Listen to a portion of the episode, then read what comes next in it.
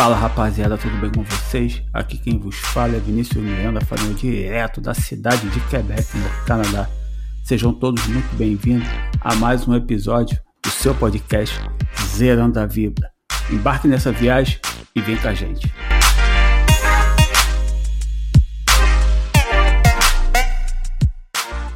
Fala galera, bom dia, boa tarde, boa noite. Aqui quem vos fala é Vinícius Miranda, falando direto da cidade de Quebec, no Canadá conosco para fazer mais um grande episódio do nosso podcast, João Estevam. E aí, rapaziada, tudo bom?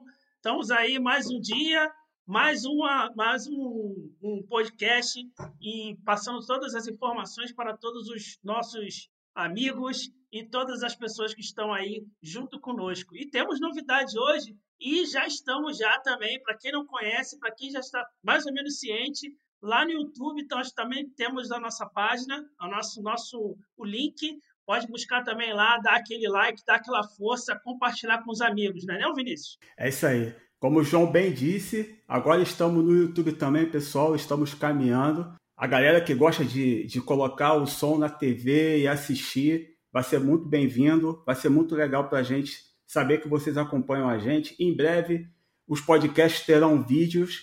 E hoje em especial, nós, eu e João, nós temos a honra de vos apresentar um cara que é referência de, dos brasileiros que moram nos Estados Unidos. Talvez vocês todos, ou a maioria, já conhecem o canal dele. Hoje nós queremos apresentar e receber muito bem DB. E aí, gente, tudo bem? Tudo bom, João? Tudo bom, Vinícius? Tudo bem, galera que está ouvindo aí o podcast Zerando a Vida? Então, comigo está tudo muito ótimo, graças a Deus. E com vocês aí. Tamo junto, tamo junto, Demir. Bom, comigo tá tudo bem. Tudo muito ótimo, né? é, é, isso. E o, e o engraçado é que nós comentamos aqui uns episódios antes que nós coment... Eu, fizemos um comentário que a tecnologia, né? E hoje nós estamos usando a tecnologia que um está no Canadá, o outro está nos Estados Unidos e eu estou em Andorra. Então, um está em, em cada lugar do, do mundo teoricamente, do mundo, até que o Vinícius e o, e o DB estão bem, bem próximos, diferente da minha pessoa até eles, mas estamos todo mundo juntos e conectados.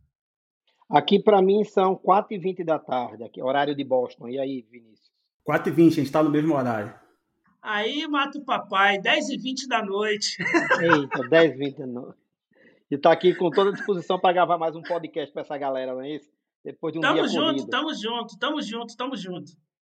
Ó, tem um lado bom, cara. Você tá sempre no futuro. Você sabe antes da gente o que vai ah, acontecer. Ah, Olha aí. Mais ou menos. A única coisa que eu vejo é, primeiro é a chegada do ano novo. Só isso. Que de resto, a notícia é a mesma. Então, man, então manda mensagem para dizer se 2021 vai ser diferente, porque 2020 foi bem. né? A gente, é, eu, pelo aí, menos, eu, eu, falo por mim que eu entrei com esse, esse ano, janeiro desse ano, eu tinha uma expectativa para um ano todo poderoso é, planos, vida pessoal, algumas, algumas coisas que eu, estava, que eu estava fazendo aqui nos Estados Unidos, mas por causa da pandemia eu, eu tive que adiar completamente. É, cara, vivemos um mundo, nós estamos vivendo um mundo bem complicado, né? Uhum. É, não tá fácil, tá bem complicado. É, digo que aqui no Canadá eu tenho a sorte de trabalhar com TI, então estou de home office, mas tem gente, pessoas que perderam emprego, como no Brasil também. Acredito que nos Estados Unidos igual, como Andorra.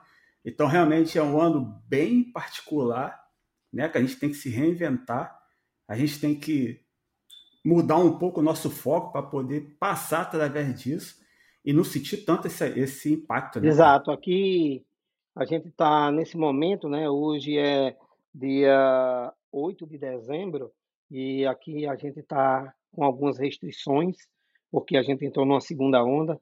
Por exemplo, eu moro em Massachusetts, é, o estado, tudo aqui nesse estado, ele, ele fecha às duas horas da manhã. O estado dorme, não é 24 horas. Duas horas da manhã, tudo fecha. Nesse período que a gente está passando agora, baixou para nove horas da noite. Não pode ter nenhum comércio aberto de, é, a, depois de nove horas da noite. Então, existe toque de recolher que a gente tem que estar em casa entre as 10 da noite e as 5 horas da manhã. Então, os números aqui eles começaram a crescer novamente. E está crescendo para todos os lados, né, cara? Aqui na Europa também o negócio está muito feio. França está em lockdown, Espanha tem uma, muita província que está trancada, está em lockdown também. Você não consegue se locomover de uma província para outra.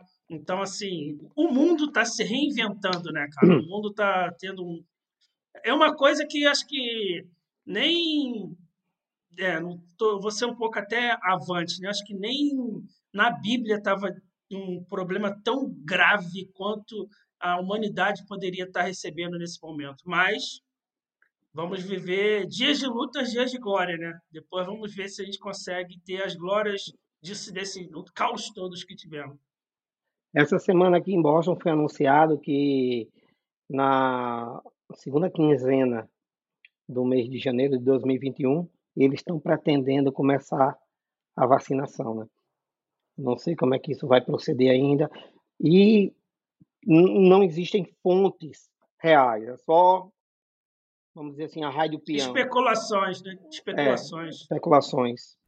É, aqui também não tá, tá diferente não, cara. Tá bem complicado. A segunda onda, a segunda onda tá batendo forte, principalmente nos asilos aqui, né? É, muitos idosos faleceram, né? Por conta disso. E a galera tá tentando uh, diminuir o impacto, né? Então, é, a galera tava um pouco meio cansada de ficar em casa, essas coisas todas. Aí o primeiro-ministro aqui, né, que tem o comparando o cargo de governador, que é primeiro-ministro, ele tinha dito que no feriado de, de Natal, quatro dias, né, quinta, sexta, sábado e domingo, as pessoas poderiam se ver até dez pessoas, é, dos quatro dias, dois dias apenas. E aí os números começaram a subir, subir, subir, e essa semana aí, final da semana passada, ele já anunciou que não vai poder, ninguém vai poder se ver, não vai poder ter agrupamentos uh, no Natal, infelizmente. Então, cada um com os seus da sua casa, né? E não pode receber outras pessoas. E receber outras pessoas é um risco, porque se o vizinho ligar para a polícia, a polícia vai bater na tua porta para poder mandar a galera se retirar. Ainda tem a multa de mil dólares por cada, cada cabeça. Aqui é 500 dólares por, por excedente. São 10 pessoas também. Então, mas aqui esse limite de 10 ele tirou e Aí a galera tem que se virar, a... né? E você, nós uhum. três, né? Mas a situação aí, ela, ela é imposta para, para o país todo ou só para o estado que você mora? Não, na verdade aqui é bem parecido com os Estados Unidos. Cada província, uhum. ela, é, ela, tem, ela pode ditar a regra dela. O que eu falei aqui para Massachusetts, por acaso, se a gente falar um pouco da Flórida, a Flórida já não tem tantas restrições como criaram aqui em Massachusetts. É, aqui tem essa, essa particularidade também, bem parecido aí. Bom, enfim, DB, vamos, vamos deixar a nossa galera te conhecer um pouco melhor, né? Um pouco do teu da tua caminhada até tu chegar aí, né? É, diz pra galera de onde que você é do Brasil, tu nasceu aonde, tu morava aonde, de onde você é, qual é a tua raiz? Eu sou, eu sou nordestino, com muito orgulho, eu sou de Natal, no Rio Grande do Norte. Eu sou de uma cidade onde tem uma temperatura média anual de 28 graus, que só tem duas estações do ano, que é verão e chuva. Não é nem inverno, é verão e chuva. Né? E eu decidi tirar um ano sabático com minha, minha família em 2015, para que a gente fosse estudar.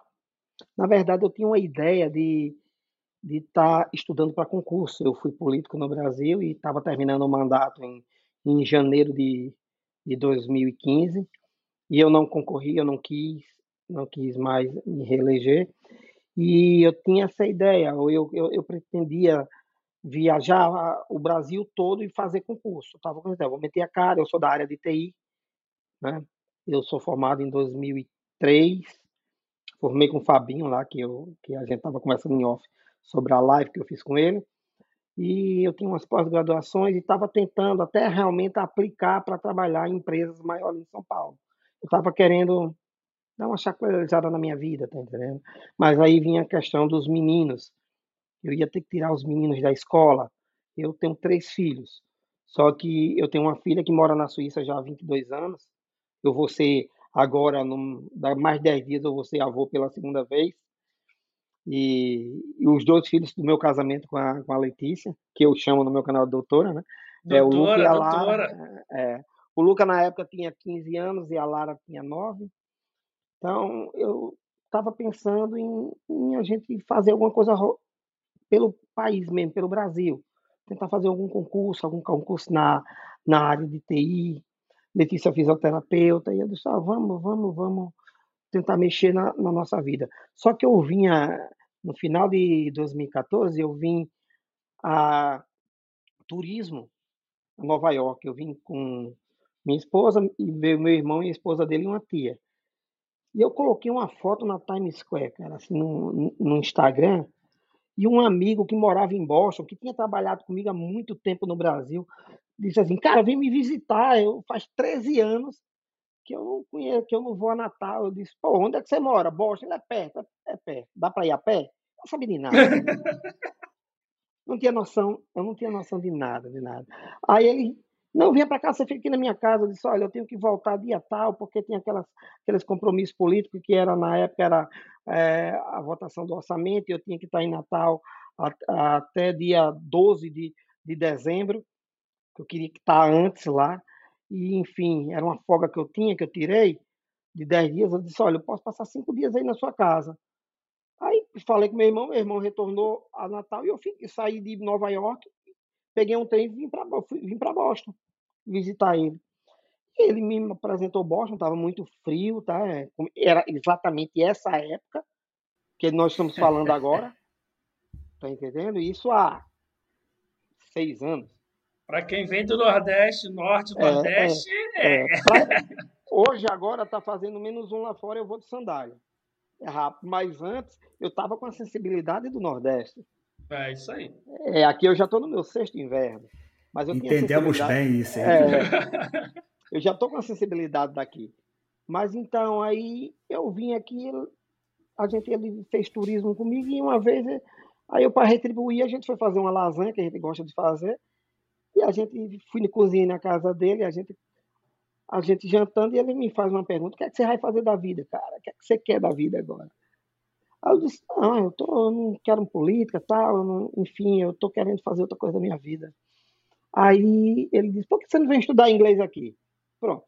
Essa frase, essa frase já perturbou. Mudou tudo. Ah, vem, estu, vem estudar um ano aqui, abre os horizontes.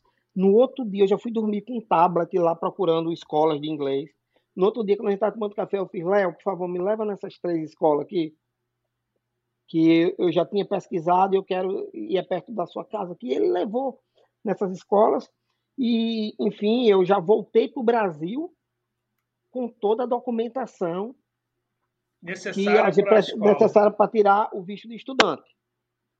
E foi assim, minha esposa ela não queria, né? E eu fui, eu fui ganhando as etapas. ah, sei muito bem como é isso. É, né? Isso, isso eu comprei o sonho, tá? Porque, cara, eu, tenho, eu tive amigos que moraram aqui nos Estados Unidos, moraram na Inglaterra, enfim, eles me chamaram. Eu, eu nunca disse, eu, eu moro em Natal, cara, a praia tá aqui, 5 e meia da manhã, desde os 13 anos aqui, que eu, eu frequento praia toda semana, eu sou surfista, eu, mesmo com minha atividade que eu tinha de parlamentar, antes de qualquer coisa, eu estava na beira da praia, fazendo a minha rotina. Eu disse, não, eu não vou mudar isso. Mas naquela hora eu comprei o sonho e disse, olha, pode ser, pode ser que seja uma lacuna diferente na minha vida, um desafio novo. Aí a gente foi por etapa. Entrevista de visto, passamos. Isso aí, minha mulher dizia assim, se não passar, a gente não vai. Aí eu falei, não, mas a gente pode. É algo de Deus. É algo é. de Deus para não ir. Aí eu dizia assim, mas a gente tem um de turista, a gente pode ir e mudar o status lá. E ela dizia, não, não, não, jamais. Eu só saio daqui se for com visto de estudante. Aprovado.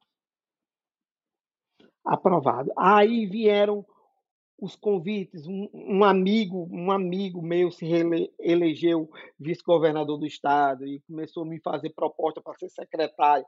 Vem, eu quero você do meu lado, tal, não sei o quê. Disse, não, não, não. Aí começaram a, haver as tentações. Aí, na hora que você decide mudar com sua família toda, até trazendo cachorro, você compra briga até com seu, seu parente mais próximo, até seu melhor amigo, que é seu pai. Porque você está tirando os, os netos perto dele. Isso aí. Tá entendendo? Então, começa a surgir uma bolsa de aposta. Não, esse aí não dura dois meses. Esse aí não dura três meses. E por aí vai. E os parentes, assim, os próximos, apoiando, mas querendo que dê errado para a gente dar meia volta e voltar. E eu, eu vim com um propósito de um ano. Já na mas, ponta da língua, aquela palavra assim, eu te disse, eu te falei. Eu te avisei. é?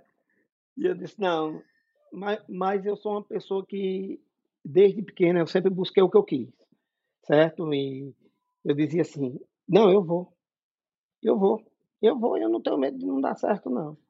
Porque, para mim, é, é um investimento muito alto, cara. Você voltar e... E eu saí, eu, eu só não vendi uma casa que eu tinha, eu vendi meus carros, eu tinha, eu tinha meu carro, Letícia tinha um carro dela, eu tinha uma moto, a gente vendeu, a, a, o, grande, o grande boom foi porque eu, o dólar mais caro que eu comprei foi 2,68. Então, isso ajudou muito. Que não é quem, por exemplo, quem vai mudar de vida uhum. hoje com esse dólar acima dos 5 reais. Né? Então, eu quando imigrei, eu quando imigrei, o dólar canadense estava 2,80. Quando eu vim para cá, era 2,80. É. Já estava subindo. Já estava subindo, né? Então eu a gente veio, começou a estudar. Eu cheguei aqui com zero de idioma, cara. E eu não recomendo ninguém. Hoje muitas pessoas fazem essa pergunta diariamente. Eu faço live stream todos os dias no meu Instagram, de, de é, respondendo a galera.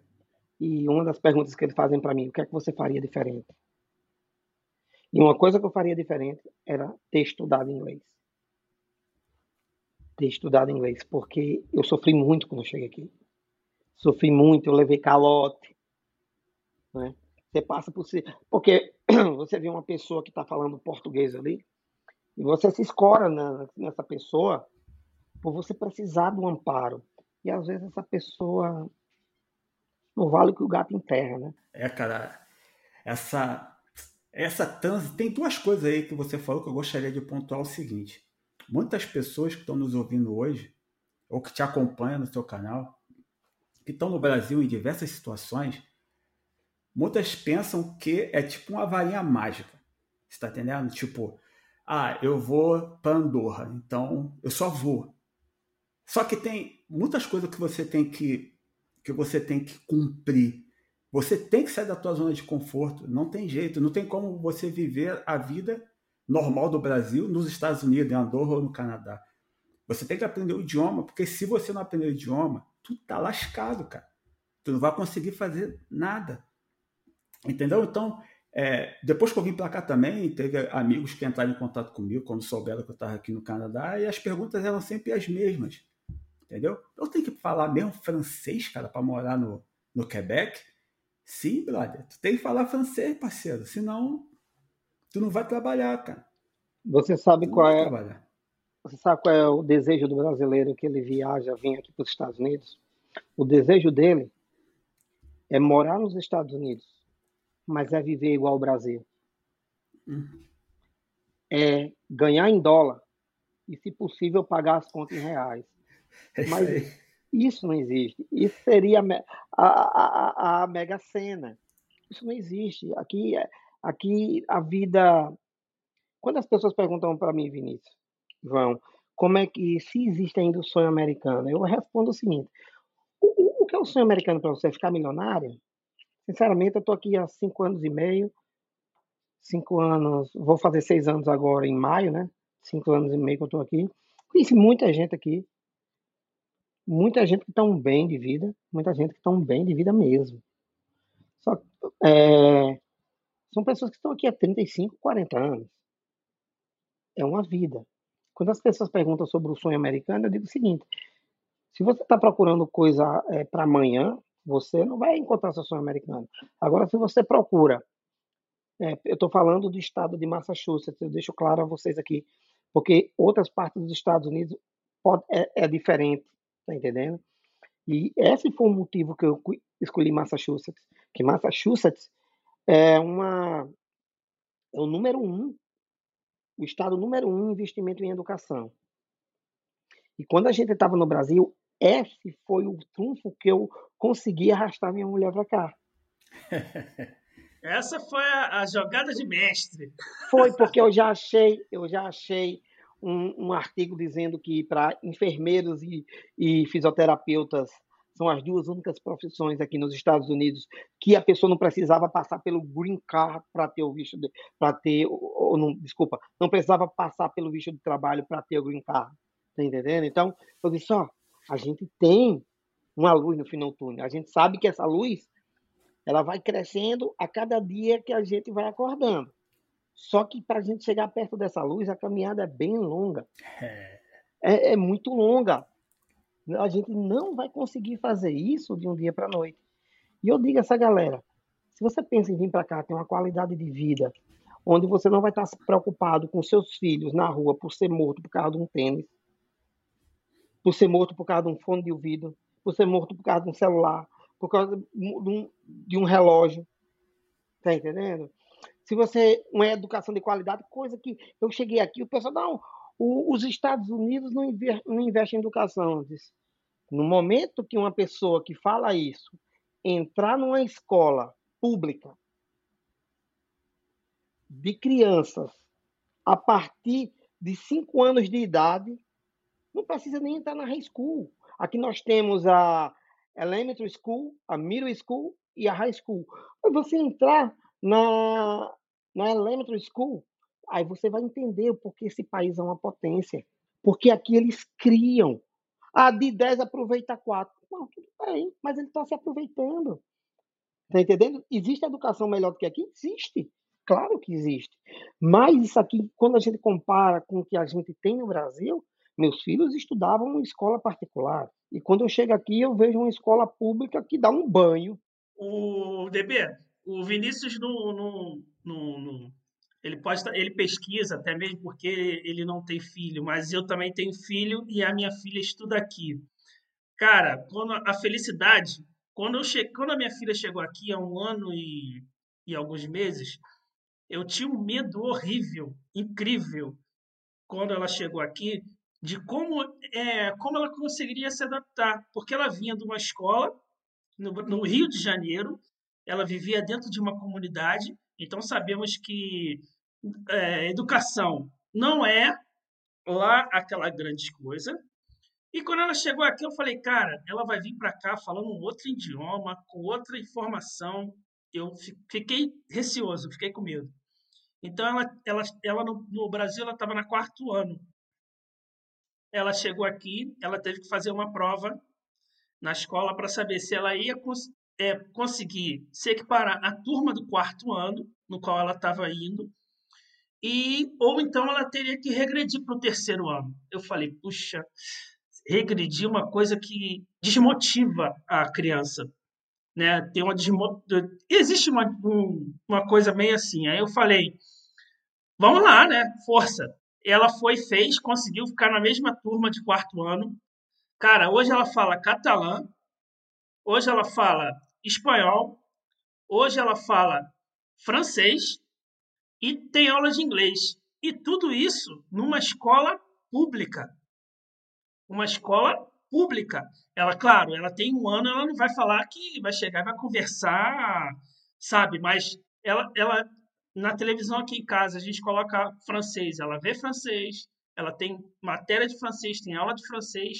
A professora conversou comigo, falando que ela é muito esforçada, que ela consegue acompanhar coisas que muitos imigrantes, quando os, os filhos chegam, é, se mantêm na mesma série, às vezes eles são reprovados. Minha filha foi aprovada, está no quinto ano, cara, e eu não tenho nada a reclamar sobre isso. Escola pública, porque aqui só tem uma escola privada aqui, só uma no país onde eu vivo. É, aqui, aqui em Massachusetts eu me, eu me preocupava muito é, na questão da língua com os meninos. E eu me lembro que a gente precisou de um português que trabalhava na escola, ele trabalhava na diretoria, e ele foi auxiliar a gente na questão da língua, para fazer as matrículas, e ele falou o seguinte: a gente, eu estou muito preocupado se os meninos vão corresponder a isso. E ele dizia: se preocupe com vocês, se preocupe com vocês. As crianças, o cérebro está aberto, cara.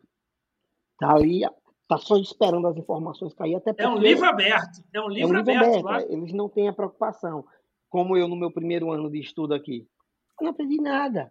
Eu comecei num nível, minha esposa passou de mim e foi subindo e foi subindo. E eu fiquei, ela, você não vai passar de nível, não. Eu disse, não, eu sou burro. Mas é porque na minha cabeça existia outra coisa.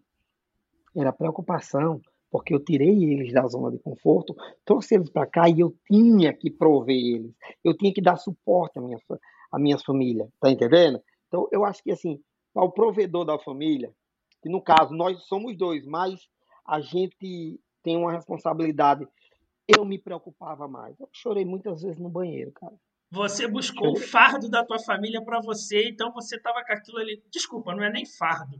É, você trouxe a tua família da zona de conforto e é. você quis mostrar para eles que estava bom, mas dentro de você você estava remoendo aquela história, cara, tem que dar certo, tem que dar certo, tem que dar certo. Ele estava se desleixando, indo, e você estava naquilo, tem que dar certo. A gente veio para passar um ano e eu estava fazendo bicos, não podia ter nada normal. Então, eu trouxe um dinheiro para me sustentar, vamos assim, três, três, quatro meses de perna para cima.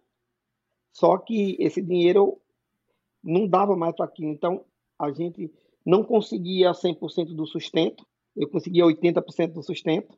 E os bicos que eu fazia aqui ajudava, né? E ajudando, e eu tirava um pouquinho todo mês. E eu cheguei na a gente não saía no primeiro ano, não fazia nada. Você sentou na mesa e disse, ó, o White da gente vai vencer em maio, certo? A gente, o White da gente vai vencer em maio, então, se a gente conseguir ficar fazendo esses bicos e com esse dinheiro, a gente tem tudo para ficar em abril e a passagem já está comprada de volta, a gente volta. Mas aí a Letícia começa a aprender inglês, começa a gente começa a fazer, ela começa a fazer amizade com as pessoas aqui que que tá, tinha aplicado o, o processo de, de, fisioterapia e quando você vê aqui que um, um fisioterapeuta, ela no Brasil é médico, lasque o resto. Dentista ganha pouco, fisioterapia ganha pouco, enfermeiro ganha pouco. Aqui é médico e abaixo fica fisioterapia, peuta, dentista, enfermeiro, tudo numa linha. E quando a gente faz um salário aqui, pô, salário 90 mil inicial. 90 mil dólares inicial, isso é um ótimo salário. Isso é um, um ótimo salário. É, ótimo mesmo. Falando que é uma pessoa que vai trabalhar. Né? Teria também, quando eu fosse trabalhar, o meu ganho anual. Aí isso começou, ela fez, não, não. Ela, ela é concursada, tinha uma matrícula no interior, era 963 reais. Tá entendendo? Tinha que viajar 148 é, quilômetros. Duas vezes por semana. E eu dizia, saia daí, só vivia pedindo para ela sair. Mas ela era concursada lá nesse. Né, não queria deixar. E quando chegou aqui, ela se empolgou, começou a aprender inglês, começou a conhecer pessoas que aplicaram. Aí, vamos, quando foi em janeiro de, 2016, minha situação começa a mudar. Eu fiz um procedimento por aqui que, que me deu uma permissão de trabalho. Na verdade, eu fiz no final de 2015. No meados de 2016, eu recebi essa permissão, que não era para trabalhar só na escola. Isso é que muita gente não sabe, não está entendendo? Que tem alguns meios. Agora era só para mim, não era para eles. Era para mim mas aí já ajudou, porque eu já comecei a começar a trabalhar é, formalmente e consegui ganhar um pouquinho mais. Aí já disse, deu um up. Já deu já, um up. Já porque ela era babá, cara. Ela ganhava 1.200 dólares por mês. Ela era babá três horas. Na verdade, não era babá, era babysitter. Ela, né, ela trabalhava três horas por dia só por causa da, da escola e era em cash, porque o estudante não pode trabalhar, e foi uma professora que conseguiu para ela. Então, por ela, por ela ser essa babysitter de uma criança de 10 anos e outra de 12, o inglês dela deu um up, que ela estava direto com os meninos. Então, ela, ela queria queria realmente levar para frente. E quando foi em 2016, os planos mudaram. Eu disse, ó, agora estou nos Estados Unidos, tenho permissão de 18 meses para frente, porque só eu conseguia sustentar minha família. Tá entendendo? Então você, tá, cara, tá bacana. Mas isso eu cheguei em maio. Eu tive, várias oportunidades de, de querer chegar para ela, arruma as malas, vamos embora. Por quê? Porque nós dois éramos estudantes. Isso que eu não aconselho a ninguém. Apenas um da família estuda. Porque você fica preso 20 horas, cada um. A gente tinha aula de segunda a sexta. Tá entendendo? Então, o cara que estava me chamando para fazer bico, eu não, eu não queria ter, eu não podia ter trabalho formal. Mas os bicos, tá, até os professores diziam assim, ó, ah, é outono, o pessoal daqui está pagando 50 dólares para quem for ajudar os velhinhos a ciscar quintal. Eu, let's go. Porque eles incentivam a gente a fazer isso, porque além de receber um troco em, em espécie, você exercita a língua. Você está com o americano ali e tal, ajudando. Aí uma disse, ah, você podia vir no sábado que eu queria tirar essas plantas, eu lhe pago 150 dólares. Estou aqui. Você está entendendo? Então, esses bicos aí, cara, abriu muitas oportunidades. E exercita a língua também. É, e, e, ajudava a gente a se manter. Mas como eu comecei a trabalhar formalmente, aí a coisa deslanchou. Só que a grande oportunidade. Tem uma coisa que eu até falei com o João um período atrás, que é um, uma diferença que, que há entre o Canadá e os Estados Unidos na questão do estudante. Uhum. Não vou nem falar do estudante de idioma, mas a pessoa que vem fazer uma faculdade ou um college aqui, o cônjuge ganha a permissão de trabalho. Né? Uhum. Se um vai estudar, esse um que está estudando pode trabalhar até 20 horas por semana durante o período letivo. Durante as férias, ele pode trabalhar 40 horas por semana, porém, o cônjuge ele pode trabalhar full time é. e não importa qual empresa, entendeu? Isso, isso, não ajuda, existe aqui. Isso não existe Exato. Aqui.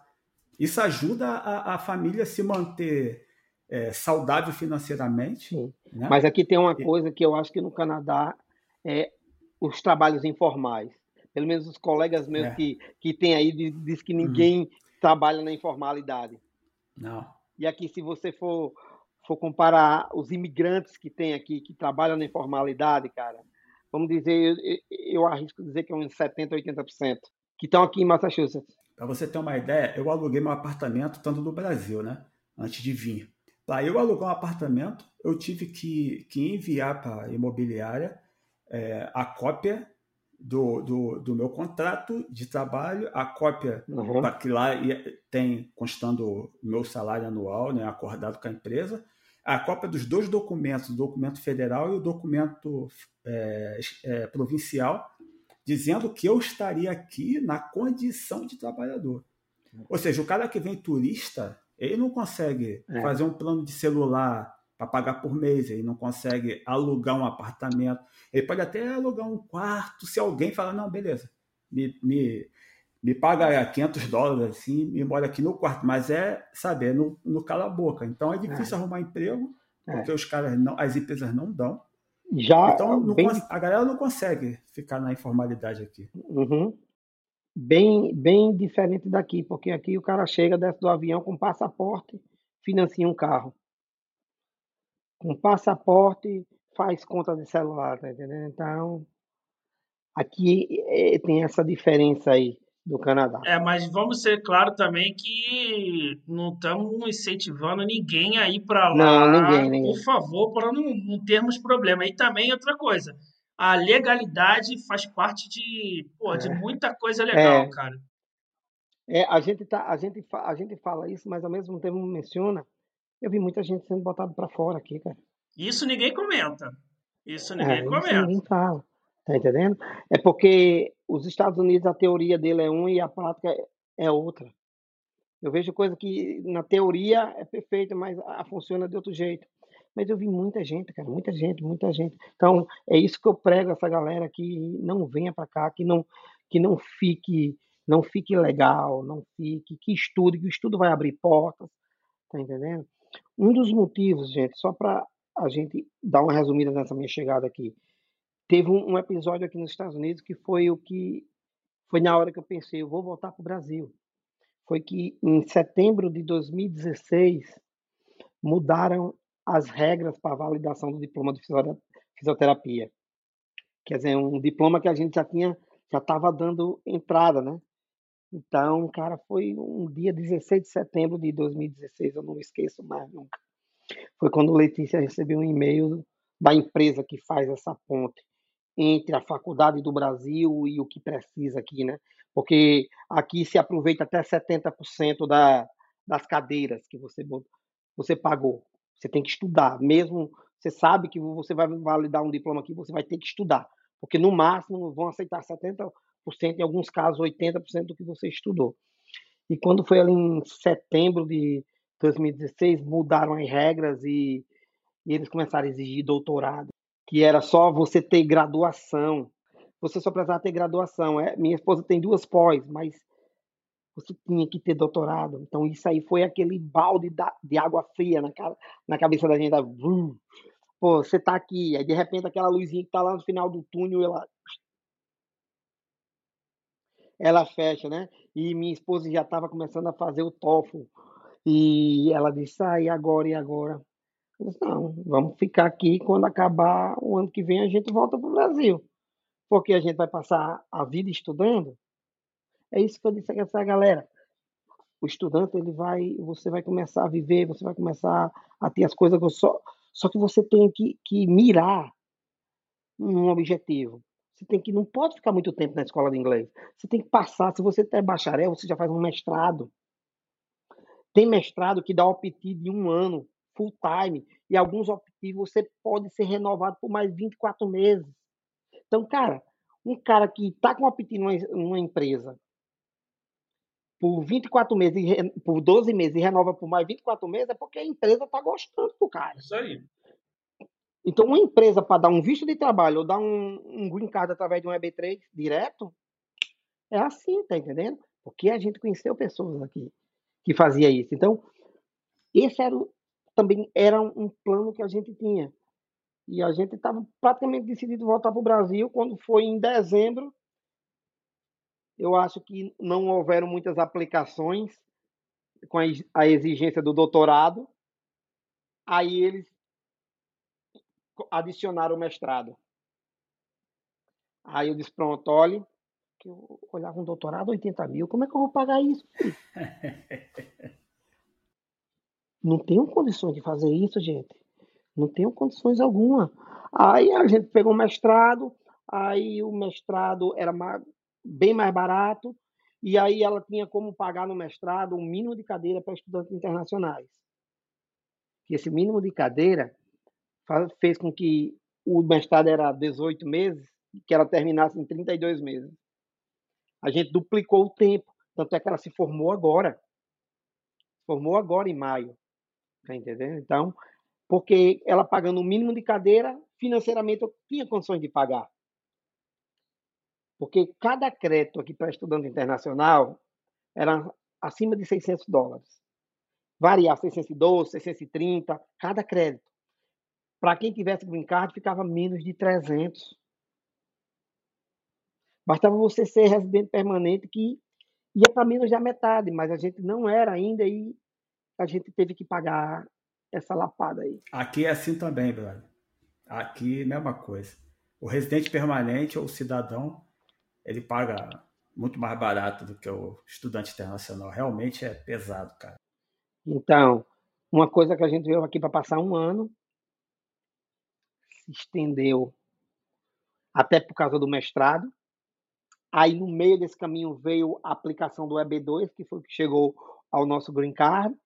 Mas o sonho da aplicação, da validação do, do diploma de fisioterapia ainda está então, tanto é que essa semana ela, ela já man, enviou os diplomas, enviou os negócios, tudo para aquela empresa. Eu paguei novamente e agora eles vão começar o processo do zero. Então, quer dizer, se eu tivesse chegado aqui nos Estados Unidos pensando que eu ia validar o diploma numa, num balcão de alguma, algum órgão, tipo alguma secretaria da educação, que eu ia chegar com o diploma, o cara ia dar um carimbo, tá válido, beleza, agora você vai fazer a prova da ordem que é tipo uma prova de uma OAB que tem para que você exerça a profissão, eu já tinha voltado para o Brasil há muito tempo. É, cara, muita coisa que a gente sonha com a imigração, muita coisa a gente só aprende depois que a gente está aqui. É. Porque o início a gente tem o. A gente, bom, eu falo por mim, né? O início eu, eu, eu visualizei o que eu precisava para chegar aqui. Mas quando tu começa a chegar, quando tu já está aqui, que tu está trabalhando e tal, aí que tu começa a ver, caramba, preciso mais isso, preciso mais aquilo ali, tem que me adaptar aqui, adaptar ali. E, e não, não é fácil, cara. Não sabe. É, eu comecei. Hoje eu trabalho. Hoje eu, eu estou trabalhando home office. Eu estou só editando. Eu vou na escola, tipo assim, quando tem uma gravação. Porque eu tenho uma produtora que meu principal meu principal cliente é uma, uma escola de inglês. A minha esposa trabalha também nessa escola de inglês. Eu comecei a anunciar essa escola de inglês em 2016. A escola em 2016 tinha 96 alunos, 18 anos de vida. Nós estamos em 2020 com dois campos e 913 alunos. Foi um crescimento muito grande, muito brasileiro, não sei porquê.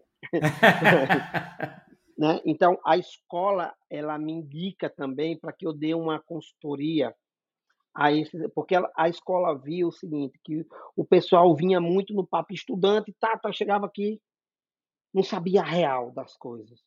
Então, hoje a escola me indica para que eu faça uma consultoria com a família ainda no Brasil. Muitas vezes a pessoa acerta lá com a escola e eu que faço. Eu, eu levanto um custo para a pessoa chegar aqui. E quando eu estou fazendo aquele custo, Vinícius, João, as pessoas ficam, não, não precisa disso tudo, não. Eu disse, cara, eu não quero teu dinheiro. Eu estou dizendo o que você vai gastar. Você, eu não estou dizendo que você vai me dar esse dinheiro e eu vou gastar. Não é isso. Eu estou dizendo os gastos. Não, porque fulano de tal fez, não é assim.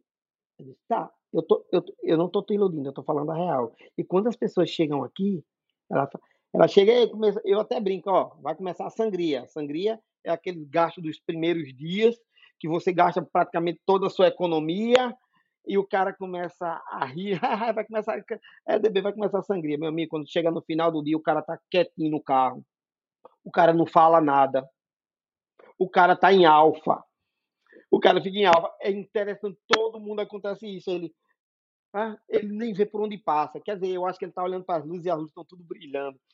Porque eu passei por isso também. Tá entendendo? Eu sei como é. Então, eu, durante esse, esse tempo todo, eu já recebi mais de 140 famílias aqui. E, inclusive, até o vídeo do EB3 do menino que fez lá, ele seguiu toda, toda a trajetória que eu tracei para eles. E eu sempre falo para as pessoas assim: aqui você vai encontrar muita gente para te desviar. Você vai encontrar dificuldade, que vai lá na frente te dar uma conquista, e você vai encontrar facilidade, que lá na frente vai te dar uma dificuldade tão grande. Uma dor de cabeça. Você vai escolher. Você vai escolher. Por quê? Porque aqui você vai ter que caminhar desse jeito e a passos de tartaruga. Quando eu falo com as pessoas, esqueçam aquelas pessoas que te criticaram, aquelas pessoas que disseram que você não ia conseguir. Esqueça, esqueça. Deixa para lá, é passado. Às vezes as pessoas gostam tanto que não quer ver que a gente sofra, mas esqueça, não queira dar resposta. Porque a maioria dessas pessoas elas querem dar respostas. E como é que é essa resposta? É no Instagram.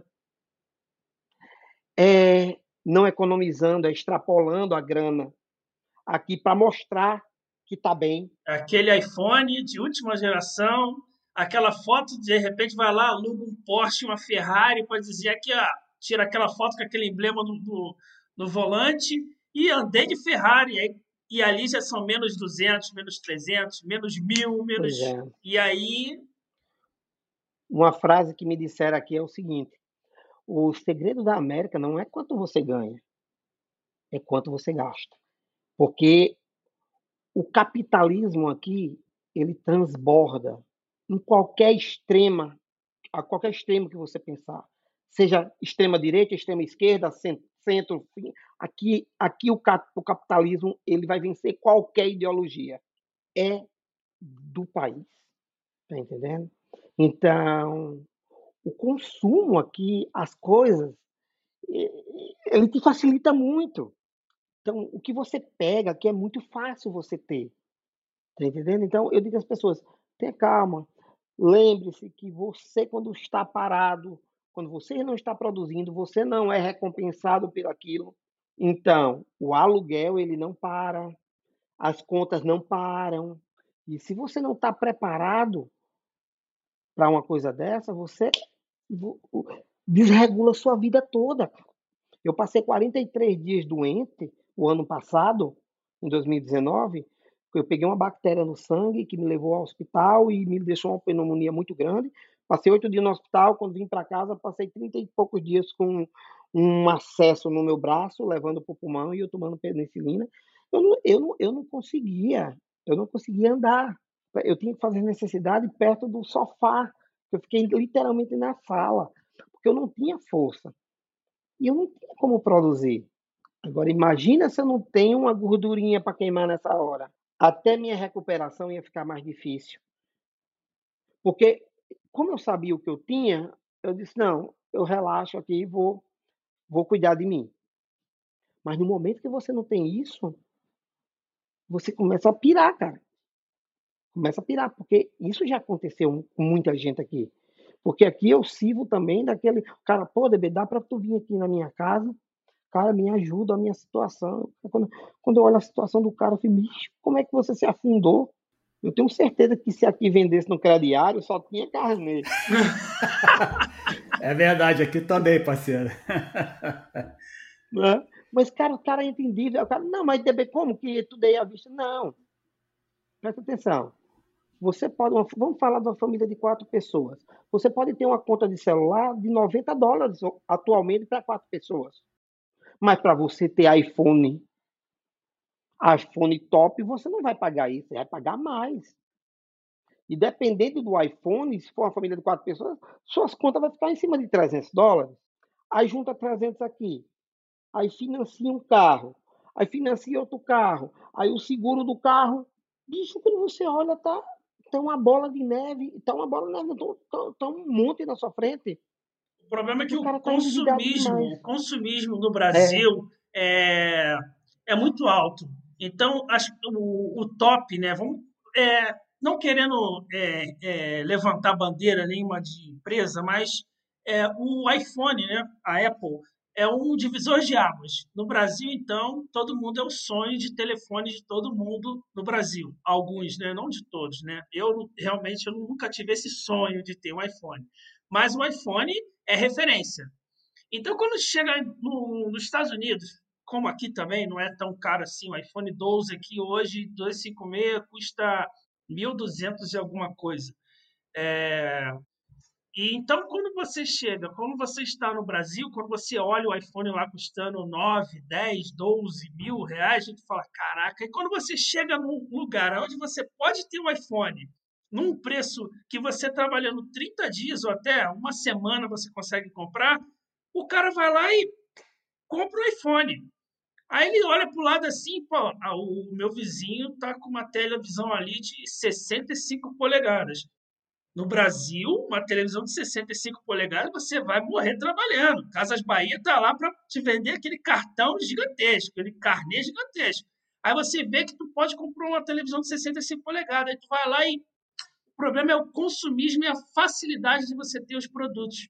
Que a pessoa, quando sai do Brasil, ele já vem com aquilo. Eu vou conseguir. Ou então a pessoa pega todos os bens, ou tudo que tem, tem no Brasil, vende e pega, digamos, aí um montante aí de 15, 20 mil dólares, digamos, né?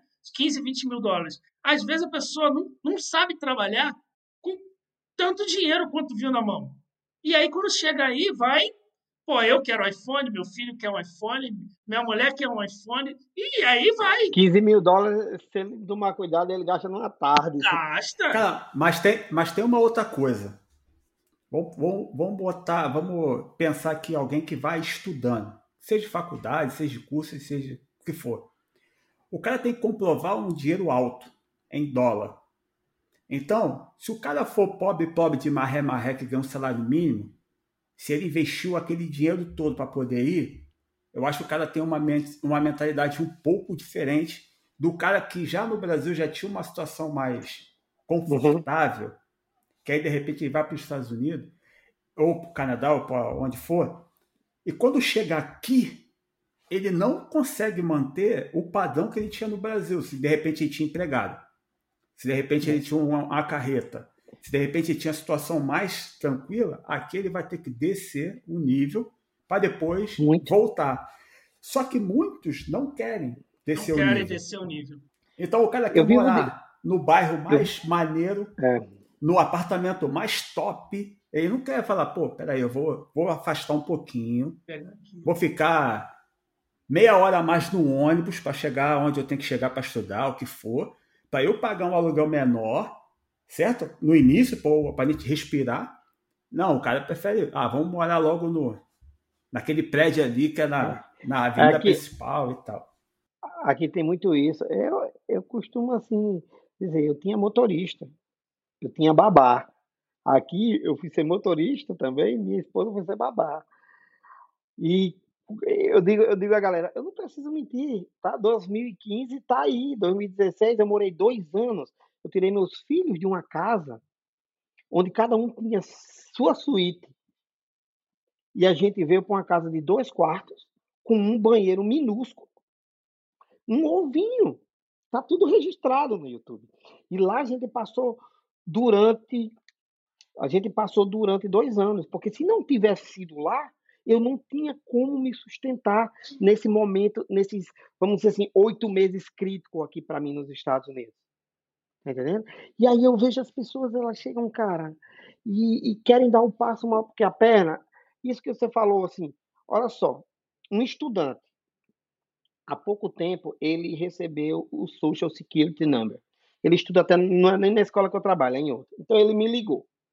Aí ele, não, cara, a, a escola precisou fazer um trabalho na escola e eu sabia fazer e ele, para pagar, ele tem que dar o social, porque você tem que pagar o imposto daquilo que você recebe. Sim. Então, não é você tem que trabalhar, você prestou um serviço, a escola, ela te fornece.